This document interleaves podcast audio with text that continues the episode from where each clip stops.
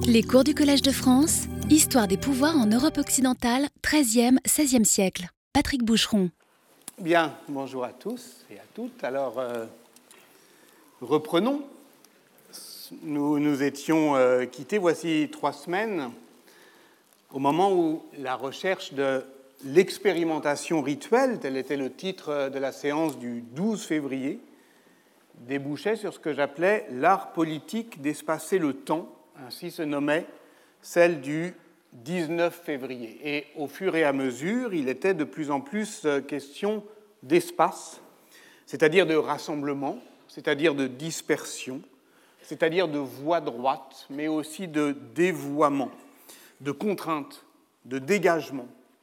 Vous en souvenez peut-être, je suis obligé de récapituler un petit peu, avec euh, Louis XI à Abbeville en 1463, l'évitement de l'entrée royale mettait à l'épreuve euh, l'idée même de régimène, de régir par voie droite, avec Charles le Téméraire à Gand en 1467, c'était l'événement politique qui surgissait comme un loupé du rituel, et avec les révoltés de Payerne en 1420, la requalification des lieux euh, euh, du rassemblement c'est-à-dire euh, le verger du prieur qui devenait un temps, un temps seulement une platea communis, débouchait sur la disqualification des gestes de la révolte. Et dans les trois cas, dans ces trois exemples du XVe siècle que nous avions euh, tour à tour analysés, l'expérimentation politique prenait la forme explosive du précipité, c'est-à-dire d'un temps bref qui se loge de manière critique au creux d'un temps long.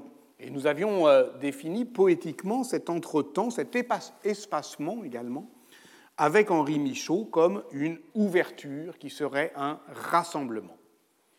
Nous étions donc euh, quittés la fois dernière au bord de ce constat, le constat que désormais le programme devrait pouvoir nous mener de cette phénoménologie des embrasements à une théorie des emplacements qui est évidemment à venir.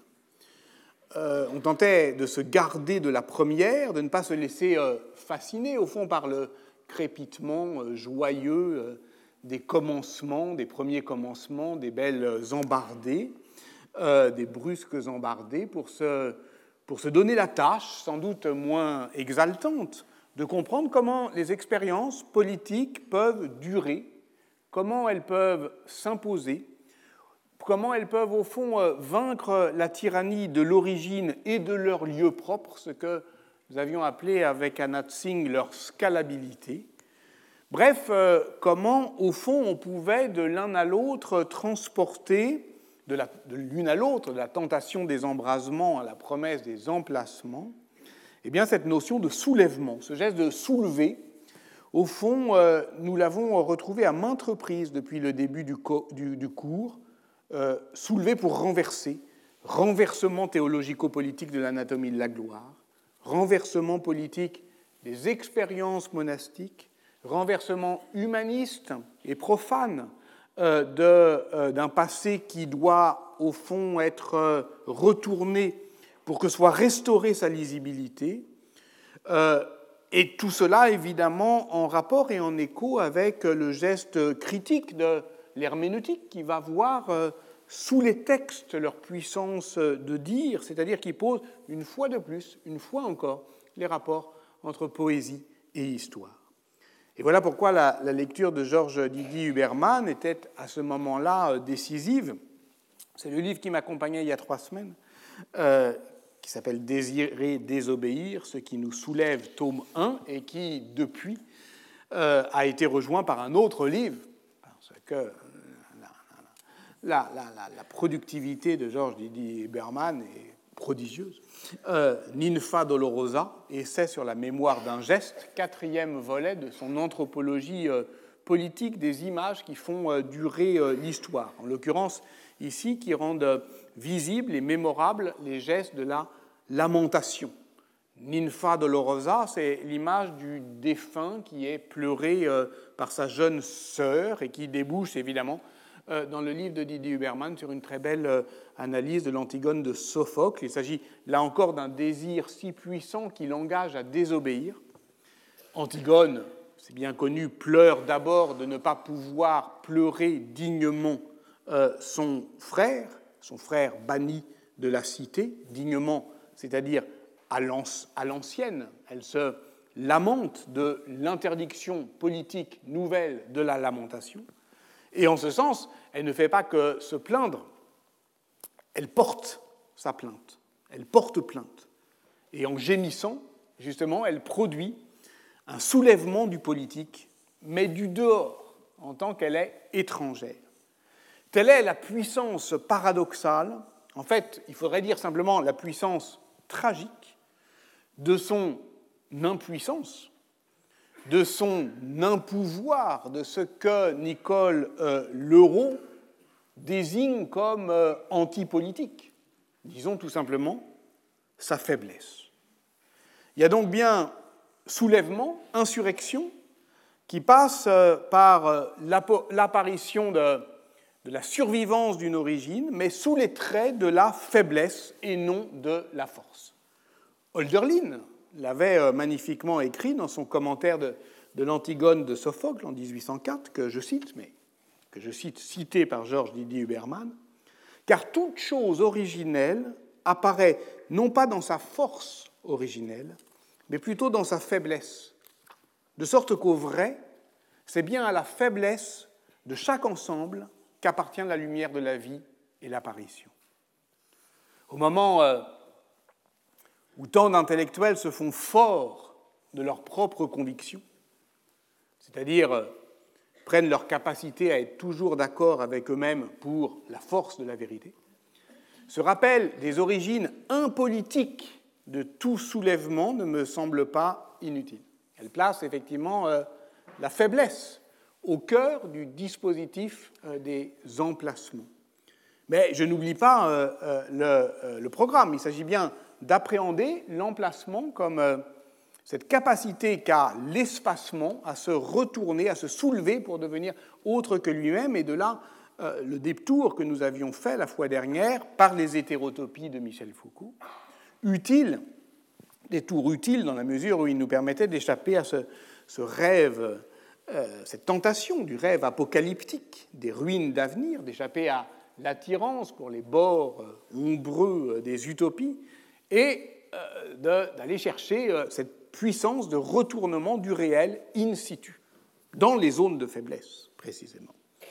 Mais utile pour nous également parce que ça nous ramène à une historiographie de la spatialité médiévale que nous allons désormais euh, aborder dans ses dimensions communautaires, une communauté d'habitants, au fond, qui rend politique le fait d'habiter. Et Dernier point de la récapitulation, je chemine aussi toujours, vous l'avez euh, remarqué, avec, euh, disons, une euh, réflexion architecturale qui tente de prendre au sérieux les, rapports entre architecture et philosophie, comme le fait Benoît Goetz, par exemple, dans un livre qui est paru en 2001 et qui a été réédité en 2018 chez Verdier, sous le titre La dislocation architecture et philosophie. Dans ce cas, il montre comment, par le concept de dislocation que je vais utiliser aujourd'hui, l'espacement, c'est ce qui fait place à la liberté des femmes et des hommes. Entendez ce qui leur fait de la place et leur donne une place, en tant que cette place n'est pas désignée d'avance, une fois pour toutes. L'espace euh, de la place, pas seulement la place publique, architecturale dont on aura peut-être à reparler, mais l'emplacement politique, tout ce qui s'ouvre, s'offre et se soulève, est ce lieu où on s'expose à la visibilité, à la mixité, à un mélange qui n'est pas une mêlée, où on ne prend pas des coups, mais où on presse par sa simple présence. Et vous avez vu que dans le cas euh, des euh, euh, révoltes flamandes, au fond, il n'y avait pas besoin de, il n'y avait pas besoin de, violence, il suffisait effectivement d'occuper les lieux et de les occuper longtemps pour que la pression euh, devienne intolérable vis à -vis des pouvoirs injustes. Et on en a toujours, encore heureusement, des exemples contemporains et encore tout récemment en Algérie. au fond, l'emplacement politique, c'est ce lieu effectivement où on s'expose, où on expose sa faiblesse, sa fragilité, sa vulnérabilité. C'est ce qui, je cite Benoît Goetz, interdit justement de rester en place et de, et de s'en tenir à une place, à sa place, déterminée de toute éternité par un récit qui néglige l'espace. Donner place à l'espace, c'est annuler en un endroit la puissance de ces récits identificatoires. Cette poétique de l'architecture, ou de la ville simplement, restaure un potentiel de fiction en même temps qu'elle redonne sens à l'habitation du monde. Alors repartons, si vous le voulez bien, de cette idée. Habiter le monde, produire des fictions, mais repartons de cette idée d'ailleurs, depuis euh, un paysage lointain. Nous sommes euh, sur une île très froide de l'Atlantique Nord, à 800 euh, km au nord des côtes septentrionales de l'Écosse, 970 km du dernier port norvégien, bien au-delà des îles Féroé, une grande île plongée euh, presque toute l'année dans la nuit euh, arctique, dans cette obscurité euh, grisâtre que viennent seulement zébrer quelques fulgurances volcaniques, une île faite de paysages immenses de laves et de glaciers déchiquetés, disloqués par des fjords escarpés. Cette île, vous l'avez reconnue, c'est l'Islande. Nous sommes donc en Islande, aux marges de l'écoumène, du milieu habitable pour l'homme, et nous sommes en Islande autour de l'an 1000. Les témoignages archéologiques convergent avec l'interprétation des sagas pour dater du dernier tiers du IXe siècle, après les années 870 donc, le peuplement de cette grande île appelée pays de glace, Islande, euh, en euh, norrois, par des chefs norvégiens fuyants. Mais cette hypothèse est contestée par l'historiographie actuelle, en tout cas c'est celle qui est racontée par les sagas, fuyant la politique centralisatrice du roi Harald à la belle chevelure, et des fermiers scandinaves viennent donc s'installer dans cette vaste île où euh, les seuls mammifères autochtones, avant eux, sont euh, le renard arctique, le mulot et le moine irlandais euh, épris de solitude. L'Islande des Vikings, c'est donc le produit du passé scandinave que transportent avec eux les immigrants. Leurs lois, leurs dieux, leurs habitudes pastorales, mais aussi de cette expérience de pionnier qui fonde une nouvelle société. Et c'est pour cela, effectivement, que depuis 1980, euh, et le livre de Richard Thomason, un historien américain qui avait décrit l'expérimentation, l'expérience politique islandaise comme The First New Society, la première nouvelle société, la comparant évidemment euh, aux nouvelles sociétés modernes dans lesquelles l'influence moindre des communautés traditionnelles rend nécessaire l'émergence de nouvelles formes de solidarité et puis surtout de l'affirmation de la loi comme source euh, d'autorité, on comprend très bien, tant il est euh, difficile de ne pas y voir un écho avec l'histoire américaine, ou en tout cas l'histoire américaine rêvée de la nouvelle frontière, on comprend très bien pourquoi euh, l'expérience islandaise est aujourd'hui une sorte de nouvelle frontière historiographique, en particulier par l'historiographie américaine, et notamment dans un livre de 2001 traduit en français en 2007 sous le titre L'Islande des Vikings, sur lequel je vais m'appuyer, parce qu'il est peut-être inutile de vous dire que je maîtrise assez mal le norrois et, la poésie scaldique, donc tout ça est évidemment fondé euh, sur une bibliographie et des sagas islandaises qui sont d'ailleurs toutes euh, traduites ou presque hein, bibliothèque de la Pléiade, ou chez Anacarsis, cet excellent euh, éditeur euh, euh, toulousain, donc il n'est pas inutile non plus d'utiliser à des fins, je dirais, d'une histoire comparée des, pouvoirs en Europe. eh bien, ce qui est bibliographiquement et également du point de vue de la traduction des sources disponibles. Donc, je m'appuierai notamment beaucoup sur ce livre de Jesse Biock, L'Islande des Vikings, qui est un livre à l'enthousiasme communicatif. Mais il faut le prendre dans, je dirais,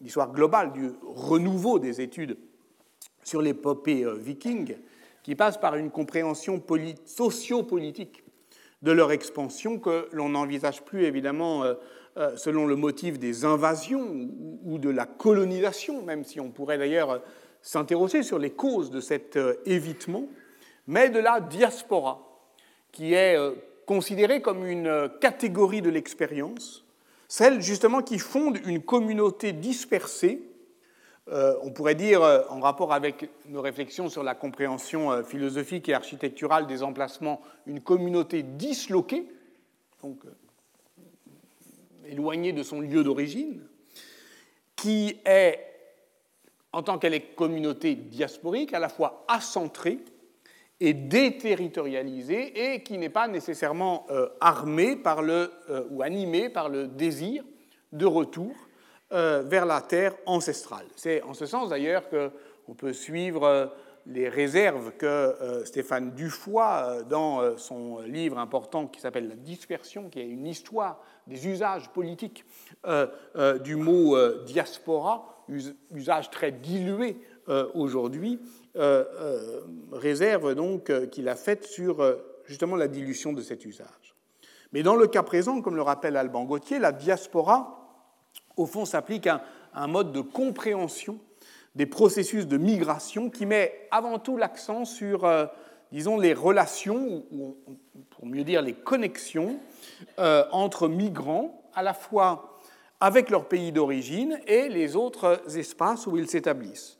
Euh, donc ça témoigne en tout cas assurément du dynamisme d'une société qu'on a longtemps euh, voulu euh, considérer comme prédatrice, mais dont l'archéologie révèle les capacités d'organisation, ne serait-ce que du point de vue urbanistique, en matière de gestion urbanistique et des zones portuaires, comme les fous de Londres ou de Dublin l'ont attesté. Voilà pourquoi, dans son livre récemment traduit en français, lui aussi sous le titre Au temps des Vikings, Anders Winroth installe la scène centrale de l'expérience politique viking, non pas sur le champ de bataille, ni même on y reviendra sur le navire, mais au fond euh, dans euh, cette grande halle des chefs scandinaves où ils recrutaient euh, leur bande armée et où ils faisaient parader autour de ceux à qui littéralement ils racontaient des histoires, on y reviendra, eh bien, je dirais, l'éblouissement extravagant des richesses euh, exotiques, des épées franques, euh, des soies euh, byzantines, du vin de Rhénanie, des noix de Gaulle, tout ça, effectivement, pour les amener à prendre la mer. Et évidemment, cette mer, c'est aussi, c'est ce que je vais raconter aujourd'hui, la grande mer des histoires. La question n'est donc pas seulement d'inventer une contre-société, mais bien comme le montre Pierre Baudouin dans une importante synthèse à paraître chez Talandier sous le titre Histoire des Vikings, de l'ajuster euh, aux euh, dynamiques des écosystèmes et des environnements politiques où elle se projette. On peut euh, distinguer, disons, trois grands types de configuration. La première, c'est celle qui nous est la plus familière et la plus proche, c'est l'expérience continentale de l'établissement des Vikings dans, euh, par exemple, pour le royaume de France, ce qui va devenir le, duché de Normandie, euh, ce qui suppose bien en amont euh, de compromis signés, comme c'est bien connu à Saint-Clair-sur-Epte, par Rollon et Charles Le Chauve en 911, ce qui suppose donc une longue fréquentation entre élite franque et élite viking. Dès qu'il rencontre un État organisé, solidement organisés, comme le monde franc, mais aussi comme euh, euh, les royaumes anglo-saxons, l'Empire byzantin ou le califat euh, abbasside, bah, les vikings s'inscrivent dans les évolutions politiques en cours qui, en retour, ont, on le verra peut-être dans les semaines qui viennent, un impact sur les royautés scandinaves, et notamment leur caractère de monarchie élective.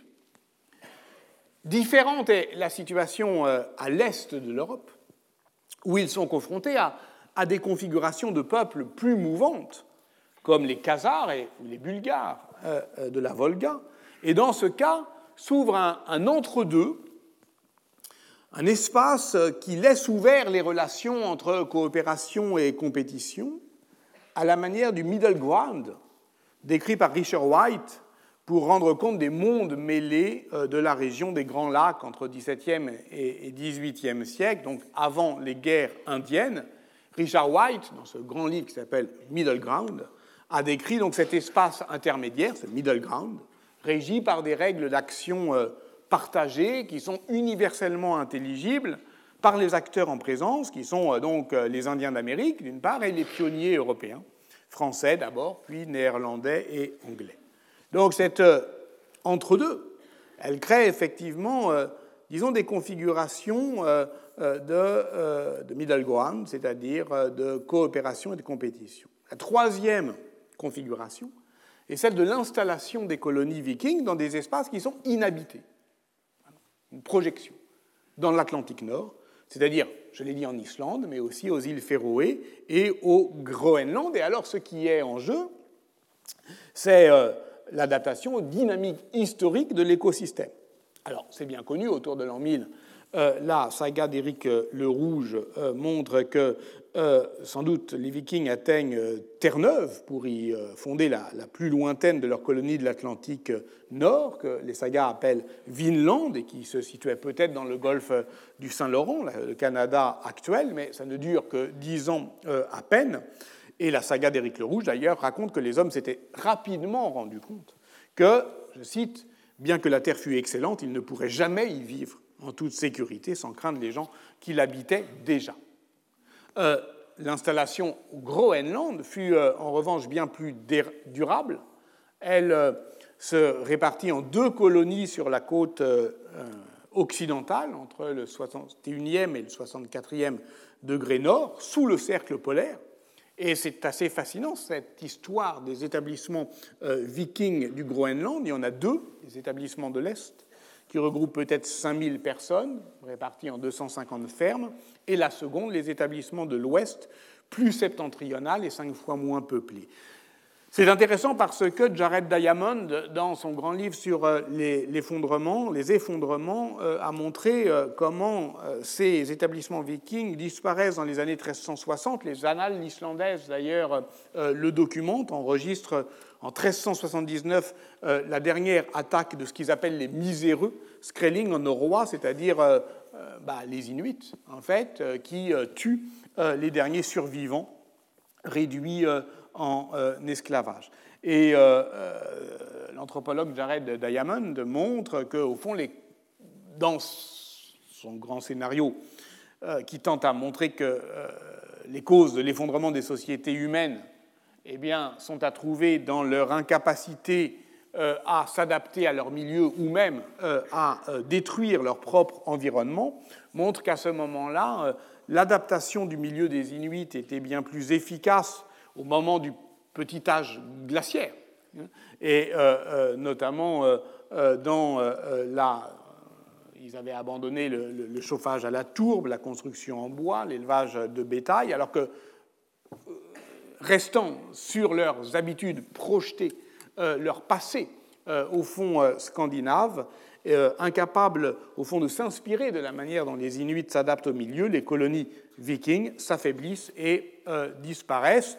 Et euh, il y a ce passage fameux où l'évêque de Bergen, euh, en Norvège, missionne un prêtre pour euh, inspecter les églises d'une colonie avec lesquelles les contacts semblent s'être rompus.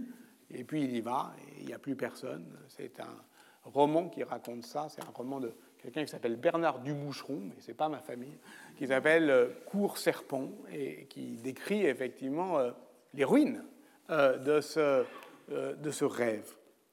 Mais revenons en Islande. Je, vais partir d'une autre scène qui avait déjà été décrite euh, par euh, Peter Brown dans sa belle synthèse intitulée L'essor du christianisme occidental, parue en, en 97, et, qui se passe en, l'an 1000 précisément, qui rassemble tous les Islandais, combien étaient-ils? Sans doute quelques dizaines de milliers, pour décider, c'est une assemblée, une assemblée politique, pour décider s'ils devaient ou non embrasser le christianisme. C'est une scène extraordinaire parce que ce n'est pas la conversion d'un roi qui, précipite effectivement la révolution religieuse, mais une délibération collective, qui est racontée dans le livre des Islandais, euh, rédigé vers 1122-1135 euh, par euh, un prêtre qui s'appelle Harry Torgilson Infrodi, le savant, mais qui est seulement connu par des, manuscrits du XVIIe siècle. C'est un texte, le texte de Harry le savant, qui relate la colonisation, l'organisation du pays, mais aussi la conversion de ses habitants. Ils se sont réunis, mais ne parviennent pas à se décider. Alors, ils autorisent leurs dix de loi à décider si le christianisme défendu euh, par euh, euh, les évêques norvégiens missionnaires deviendra ou non la loi du royaume, étant entendu que les Islandais n'ont en commun que leur loi et qu'ils ne peuvent se diviser entre païens et chrétiens. La saga des Islandais écrit nous aurons une seule loi et une seule foi, car si nous coupons en deux la loi, il se révélera que nous couperons aussi en deux la paix. Le diseur de loi se nomme Torger del Josvan. La saga dit il se coucha, étendit son manteau sur lui, resta couché toute la journée et la nuit suivante et ne dit pas un mot. Sans doute, euh, peut-on euh, reconnaître dans cette divination une pratique chamanique qui est euh, commune à, l'Écosse euh, gaélique, à la Scandinavie, à la Finlande aussi, qui consiste évidemment, dans le silence, sous le manteau, à convoquer les esprits, le pouvoir des esprits.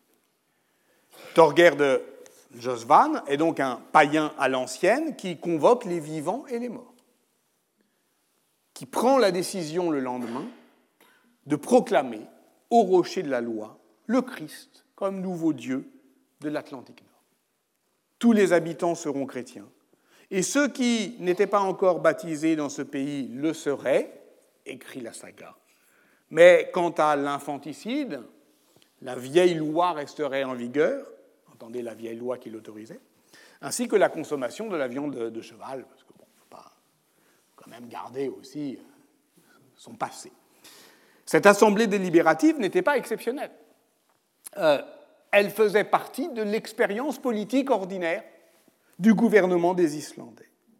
À tel point d'ailleurs qu'au XIe siècle, le chroniqueur et, géographe Adam de Brême, dans son histoire des évêques de Norvège, s'en étranglait d'indignation. Ils n'ont d'autre roi que la loi. Durant les deux semaines de juin, les seules deux semaines de, l'année où il fait continuellement jour, les hommes libres marchaient vers le lac de Tingvellir, au sud-ouest de l'île. Ces ravins et ces plaines de lave se transformaient pendant deux semaines en une capitale politique qu'on appelle l'Alsing, qui euh, tenait à la fois de la Cour de justice, de l'Assemblée souveraine et de l'arène politique.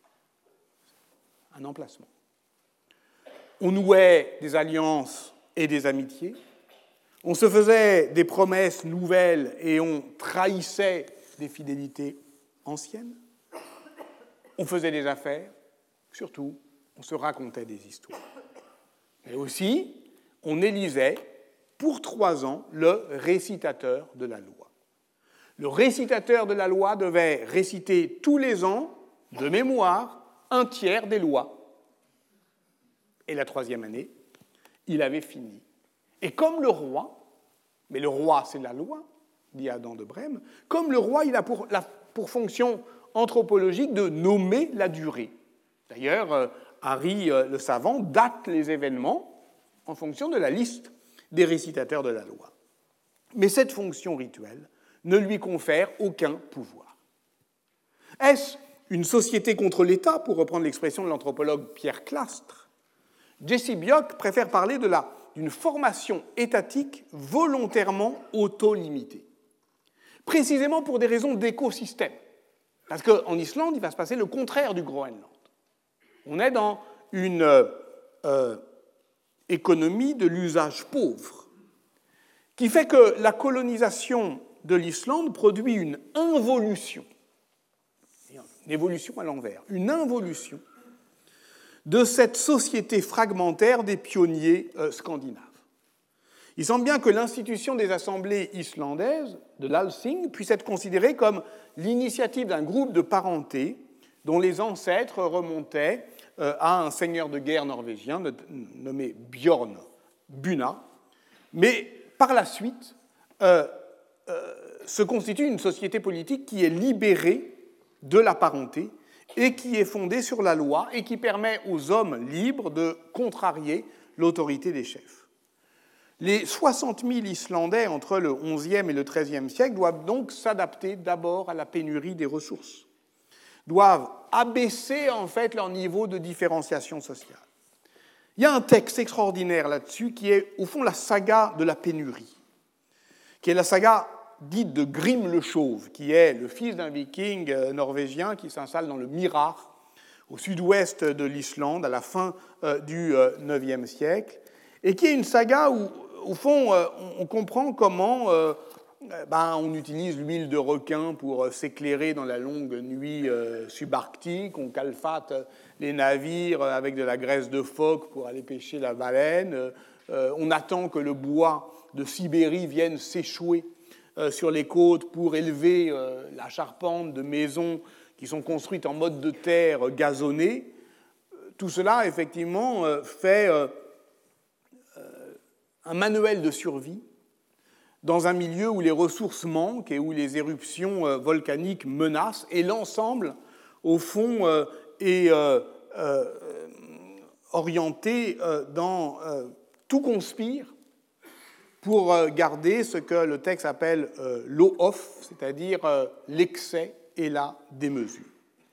Donc, au fond, c'est une société de l'involution qui, au fond, maintient un niveau assez bas de différenciation sociale par le fait, et ça James Scott, l'anthropologue, là, le montre bien, y compris dans son dernier livre sur le néolithique, par le fait qu'il y a très peu euh, d'accumulation euh, économique. Des chefs dominent cette société frustre de fermiers libres et propriétaires, mais l'autorité de ce qu'on appelle les godas euh, est de conciliation plutôt que de coercition. Ce sont, dit Jesse Björk, de grands entrepreneurs en procès. Et on le lit dans une autre saga, comme si effectivement les différentes sagas, certaines sont évidemment mythologiques, d'autres sont plus descriptives et, réalistes, on va dire, eh bien, euh, euh, chacune une des euh, facettes de la vie sociale. Dans la saga de Njar le Brûlé, eh bien, on décrit la vie d'un chef qui se nomme Mord la Viole, dont la puissance sociale provient moins de l'ardeur guerrière que de sa connaissance des lois, je cite la saga, et du soin qu'il prend à régler les litiges entre les fermiers de sa clientèle. Il étend au loin ses réseaux d'amitié, d'alliance, de fidélité contractuelle. Il exerce un pouvoir qui n'est pas territorialisé, ce qui permet une grande circulation, y compris des femmes. On lit par exemple dans la saga des, Groenlandais que le périple de Gudrid, une veuve et une navigatrice qui entreprit autour de l'an un long voyage jusqu'à Rome et manifeste l'autonomie dont pouvaient jouir les femmes dans cette société. Bref, malgré la dissémination et la fragmentation du relief, l'Islande des Vikings forme un grand village, une seule et même communauté politique. Et puisque celle-ci vit euh, repliée, ne se connaît pas d'ennemis, elle échappe à l'engrenage étatique qui partout ailleurs en Occident mène de la guerre à l'impôt et de l'impôt au pouvoir monarchique. Ils décident donc d'abandonner leurs anciens dieux et de se convertir au christianisme en mille. Mais, décidant cela, les Islandais pouvaient-ils échapper à cet engrenage? Alors, lorsqu'ils le décident, vous l'avez entendu, ils le décident à leur manière, c'est-à-dire répondant à la campagne d'évangélisation agressive des évêques norvégiens par une sorte de compromis politique qui laisse à chacun le soin, précise la saga, de sacrifier aux dieux en privé s'il le voulait. Et ça, euh, le récitateur de la loi Turger l'a aussi déclaré. Mais la mise en place de l'institution ecclésiale bouleverse lentement la société islandaise, que le commerce euh, euh, scandinave et anglais commence aussi à animer. Donc on a des deux côtés, institution ecclésiale et animation du commerce, qui réactive la différenciation sociale six familles de ceux qu'on appelle les très grands chefs, Stor Godard, euh, se hissent euh, au-dessus des autres, menacent de plonger le grand village dans la guerre civile, et pour s'en prémunir, les autres chefs font appel au roi de Norvège, qui impose sa souveraineté sur l'île en 1262-1264, lui reconnaissant certes une certaine autonomie, mais le temps de la liberté viking est achevé. Alors évidemment, je parlais du revival euh, viking hein, de l'historiographie. Euh, L'Islande fait rêver, pas simplement euh, les amateurs de polar, de promenade ou de musique électronique, mais aussi, je dirais, de démocratie originelle. C'est-à-dire que ça, c'est redevenu, je dirais, un, Moyen Âge pour Américains, c'est-à-dire qui reconstitue au fond les, possibilités même d'une expérience politique de la nouvelle frontière. Mais ce qui est très intéressant, c'est que cela n'est possible que parce que, au fond, il y a à cette histoire les ressources d'une documentation exceptionnelle. Faute d'inscriptions euh, euh, runiques, il s'agit essentiellement de, ressources archéologiques, de textes juridiques, euh, notamment le recueil de lois grises qui règlent tous les détails de la vie euh, des épouses et concubines et de leurs valeureux fermiers, mais aussi des sagas. Parce que voilà le paradoxe, et voilà ce qui m'intéresse, au fond. C'est que cette société si démunie, si frustre, si repliée sur elle-même, a produit une des plus grandes littératures mondiales.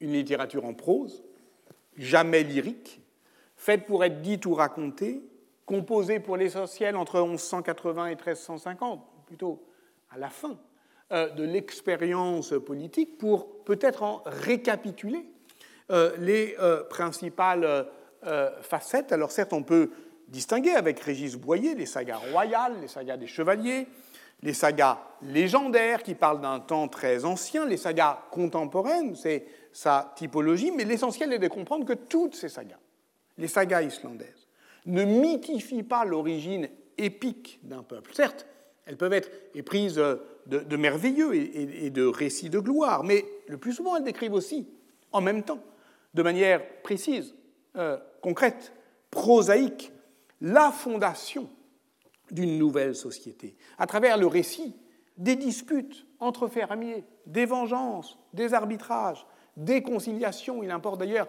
qu'elles soient plausibles pour euh, assumer cette fonction d'instruction sociale, de récapitulation politique et d'instruction sociale que leur reconnaissent les historiens, de là évidemment leur immense valeur documentaire, non seulement leur grande euh, puissance poétique euh, et richesse littéraire, mais leur immense valeur documentaire. Donc vous voyez, l'Islande est une île, mais ce n'est pas une utopie. On pourrait d'ailleurs s'interroger sur les spécificités insulaires de l'expérience politique, euh, même si euh, euh, dans le cas présent, la fragmentation de paysages compartimentés, la dispersion des habitants en fermes isolées, donne plutôt consistance à un modèle archipélagique de structure du pouvoir. Il n'en demeure pas moins que dans l'anthropologie des imaginaires politiques au Moyen Âge, l'île est toujours identifiée comme euh, un monde à part, potentiellement rétif à euh, l'autorité. Entre 1385 et 1406, Domenico Silvestri, un notaire florentin, ami de Coluccio Salutati, compose son De Insulis et Earum Proprietatibus, qui se propose de compléter le De Montibus, de Bocas, lequel traitait des montagnes, des lacs et des fleuves. L'île porte donc les historiennes et historiens du savoir géographique l'ont bien montré, un idéal encyclopédique, toujours à relancer, toujours à compléter. Et pour Silvestri, les îles naissent, disparaissent, se déplacent, changent de nom avec une déconcertante facilité. Autrement dit, elles apportent à l'inventaire du monde ce qui euh, manque à sa compréhension si l'on reste à terre, c'est-à-dire euh, sa composition mouvante. Au début du XVe siècle est composé le fameux Liber Insularum Archipelagi du prêtre florentin Cristoforo Buendelmonti, qui est le modèle du livre des îles, que va euh, constituer pendant près de trois siècles le genre de l'isolario, ou atlas insulaire, qui est d'une certaine manière euh, une description de l'inachèvement du monde. C'est-à-dire d'une sorte de, oui, je ne peux pas dire autrement, d'archipel de ses euh, faiblesses et de ses emplacements possibles. Alors évidemment, ça serait très intéressant de mais ça a été fait en partie, de, comparer euh, les expériences euh, politiques des, îles, ne serait-ce que les îles méditerranéennes. On pourrait citer les expériences spécifiques des, seigneuries des Cyclades et des Sporades qui ont été analysées par Guillaume Singulin, ou plus en vue d'ailleurs des humanistes italiens, la Corse qui est aussi pensé comme euh, euh, un monde à part euh, du point de vue politique. Dans les années 1480, Pietro Cirneo, qui est né dans la région de Castagniccia, au nord-est de l'île, Haute-Corse, et qui fut recteur de plusieurs paroisses rurales, s'installe à Venise. Et de là, il écrit à la fois une histoire de la guerre de Ferrare, mais aussi un De Rebus Corsicis, qui a été analysé par Antoine Franzini, qui est l'historien de la société corse au Quattrocento.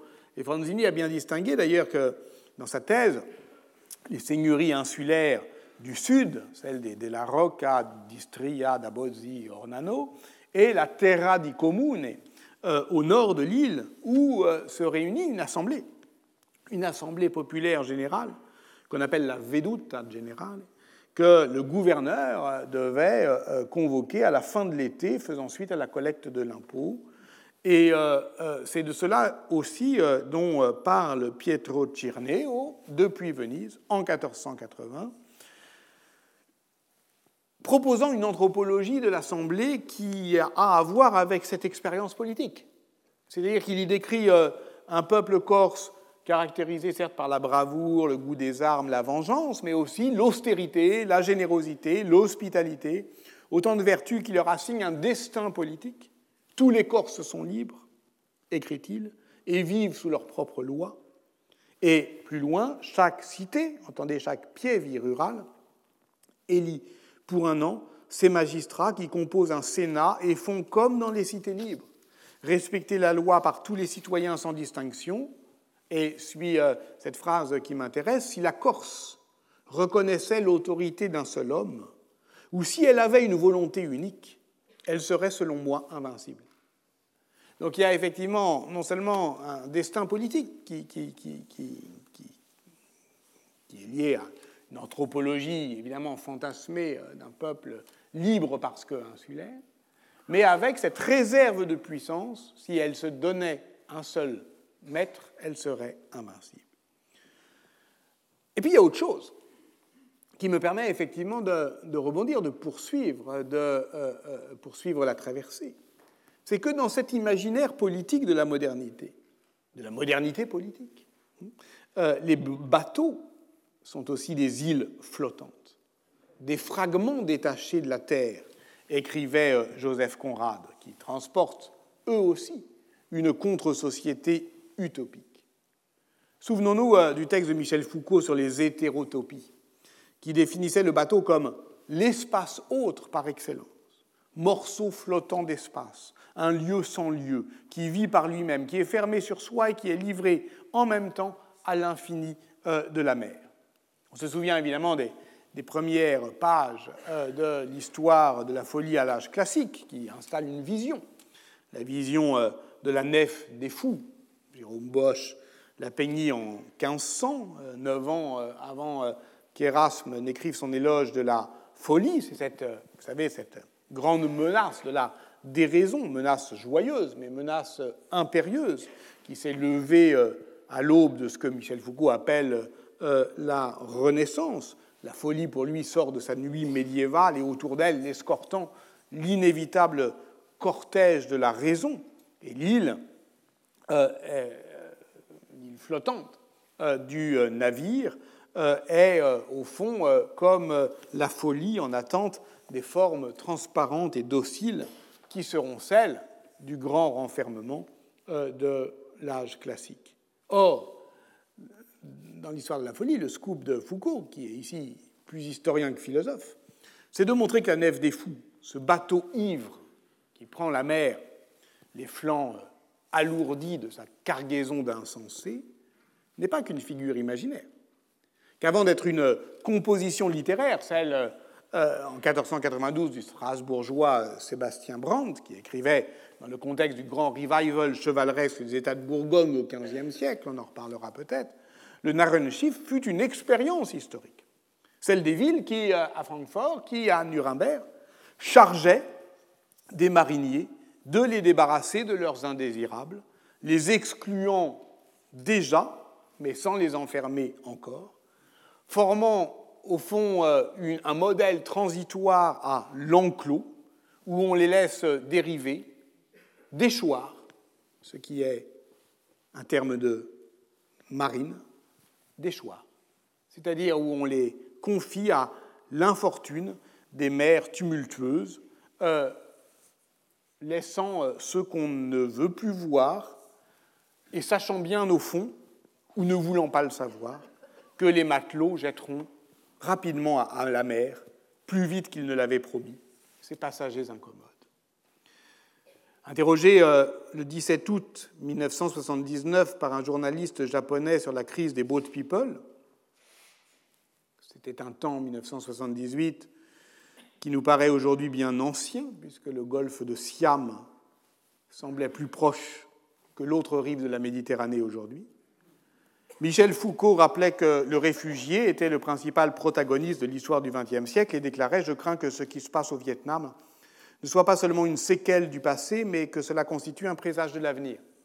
C'était donc, euh, au sens propre, euh, une fiction politique que cette euh, figure si ancienne, si profonde, si grecque en somme, de la condition euh, historique comme navigation et comme naufrage, qui est toujours susceptible d'être rappelée à nous. Précisément euh, ce que le philosophe Hans Blumenberg, que je cite souvent, appelle une métaphore, et il l'appelle dans un livre euh, paru en 1979, traduit en français en 1994, qui porte un titre terrible et attirant, Naufrage avec spectateur. Il appartient donc euh, à l'imaginaire politique contemporain de considérer les équipages embarqués comme des contre-sociétés, qui marquent euh, au fond notre dislocation et notre faiblesse. Marcus Rediker a étudié en historien cette utopie pirate que Daniel Defoe a décrit dans son histoire générale des plus fameux pirates en 1724 sous le, titre, sous le nom de Libertalia cette colonie libertaire qui aurait été fondée à la fin du XVIIe siècle sur l'île de Madagascar, qui est certainement une projection imaginaire euh, de l'hydrarchie des flibustiers et des boucaniers, ce modèle égalitariste et brutal d'une démocratie éprise du sens de la justice, où le pouvoir du capitaine est toujours contré ou contrôlé par euh, celui élu du contremaître. Il s'agit, oui, d'une fiction politique qui rend compte de, notre, de cette capacité propre des marins d'inventer une culture d'homme sans maître, écrit Marcus Rediker. Alors, cela a peut-être d'ailleurs donné lieu à cette Atlantique révolutionnaire qui fait tant rêver aujourd'hui les théoriciens de la gauche radicale, au temps glorieux de l'âge d'or de la piraterie, années, la décennie 1716-1726. Et de fait, Marcus Rediker a cartographié le réseau de, solidarité des équipages pirates qui forment une communauté archipélagique, réticulaire, ou en tout cas qui exprime ce qu'il appelle une pulsion communautaire, notamment justement autour de Madagascar et autour de la Sierra Leone. En 1718, un fonctionnaire de, la couronne d'Angleterre, nommé James Craigs, se plaint à la Chambre de commerce qu'il y a aux Bahamas un nid de pirates qui estime déjà former une communauté avec un intérêt commun. Je le cite. Dans ces mêmes années, en 1709, Barnaby Slush, historien de la marine royale, dont les descriptions euh, de la vie des marins sont très précises, évoque les capitaines intrépides des équipages boucaniers qui n'oseraient jamais, je le cite, enfreindre les lois communes de l'équité. Ainsi, chaque associé a droit à la part qui lui revient. Ainsi, ces hostis humani generis, ces ennemis du genre humain, de grands voleurs, à tout point de vue, sont précisément justes parmi les leurs. Si tout cela n'est pas tout à fait exact, du moins en parle-t-on ainsi. Et d'ailleurs, Marcus Rediker insiste beaucoup sur la puissance narrative de cette société navigante, dont les œuvres de Shakespeare sont joints à la tempête, ou de Daniel Defoe portent témoignage. Parmi euh, les phrases cultes des tontons flingueurs, celle prononcée par euh, Francis Blanche, c'est curieux chez les marins ce besoin de faire des phrases, est la plus mystérieuse mais elle cesse de l'être quand on prend la mesure justement de l'expérience poétique et politique des récits de marins, qui constitue une communauté cosmopolite, qui n'est pas une communauté textuelle, mais une communauté narrative. Dans son essai sur le conteur, Walter Benjamin le dit magnifiquement, en le mettant en rapport avec une culture du travail artisanal et euh, le besoin de transmettre des expériences. Les histoires de marins se disent Sailor's Yearns.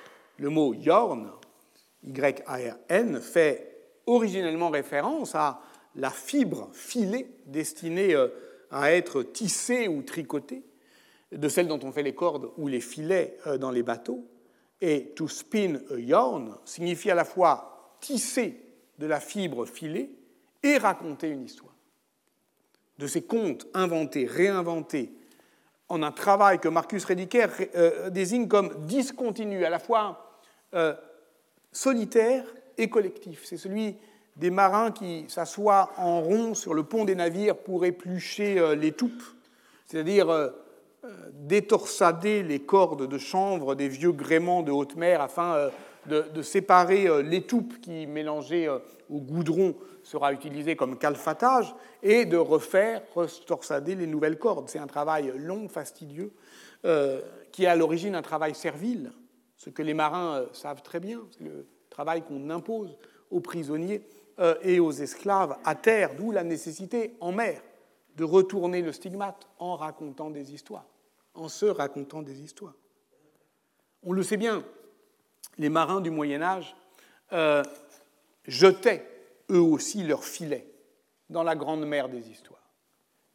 Eux aussi euh, filaient, torsadaient, détorsadaient euh, euh, les contes. Il suffit évidemment pour s'en convaincre de penser aux mille et une nuits.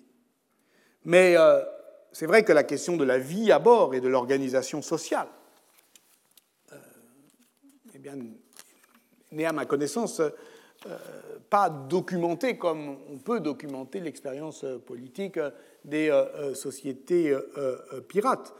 Parmi les explorateurs ou les voyageurs qui ont été les plus attentifs à la vie de la mer, je pense en particulier au dominicain Félix Fabry, qui décrit pour ses frères d'Ulm ces deux pèlerinages en Orient, l'un de 1480 et l'autre en Égypte en 1483 dans un livre intitulé euh, L'Evagatorium, traversée maritime, il traverse deux fois de, Venise à Jaffa. La première fois, il est, effrayé par les périls de la mer, par les naufrages, par les Turcs, par les monstres marins, par les pirates. Et puis la deuxième fois, c'est magnifique comme texte, au fond, il développe, je crois que c'est un des premiers, une conception esthétique de la traversée.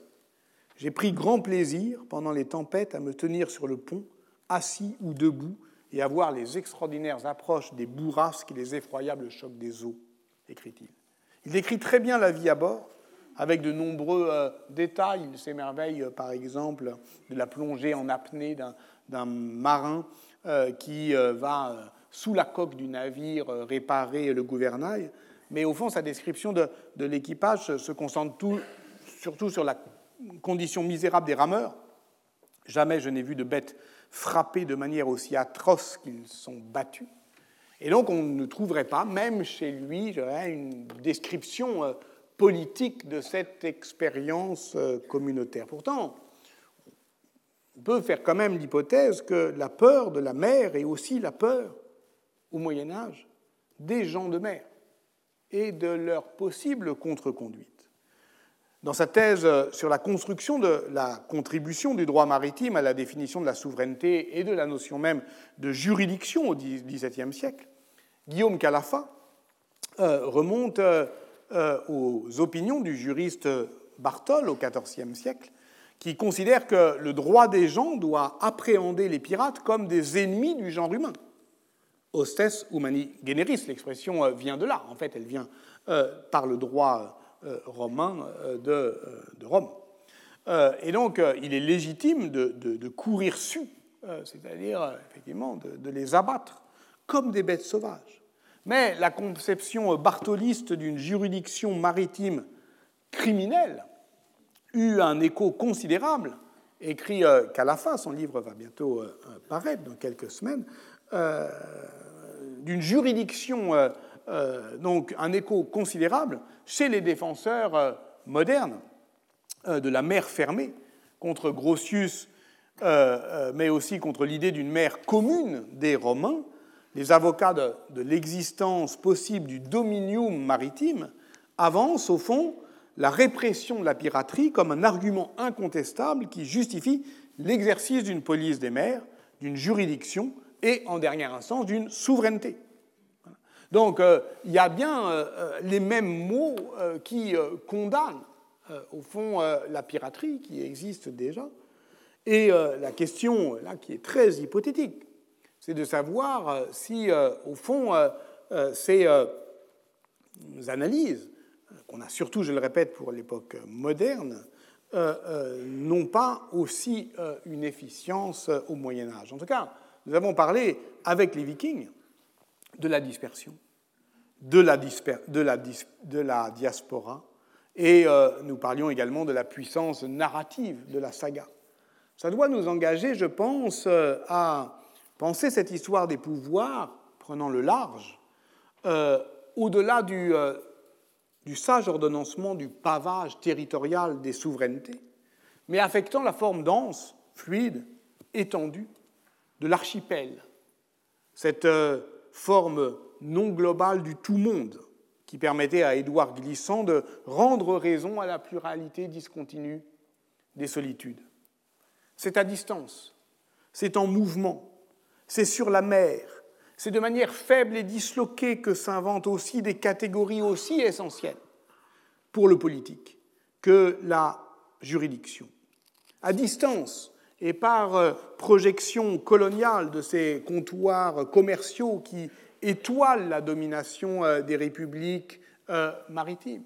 On pourrait effectivement, comme j'ai tenté de le faire avec Julien Loiseau, décrire aussi l'archipel urbain de ces villes qui permettent à ceux qui vont les rejoindre de loin en loin eh bien, de se reconnaître une familiarité euh, déplacée euh, dans euh, ces communautés projetées que sont justement les diasporas marchandes, cette city-state culture dont parle Morgens Hansen et qui est caractérisée pour l'essentiel par le cosmopolitisme.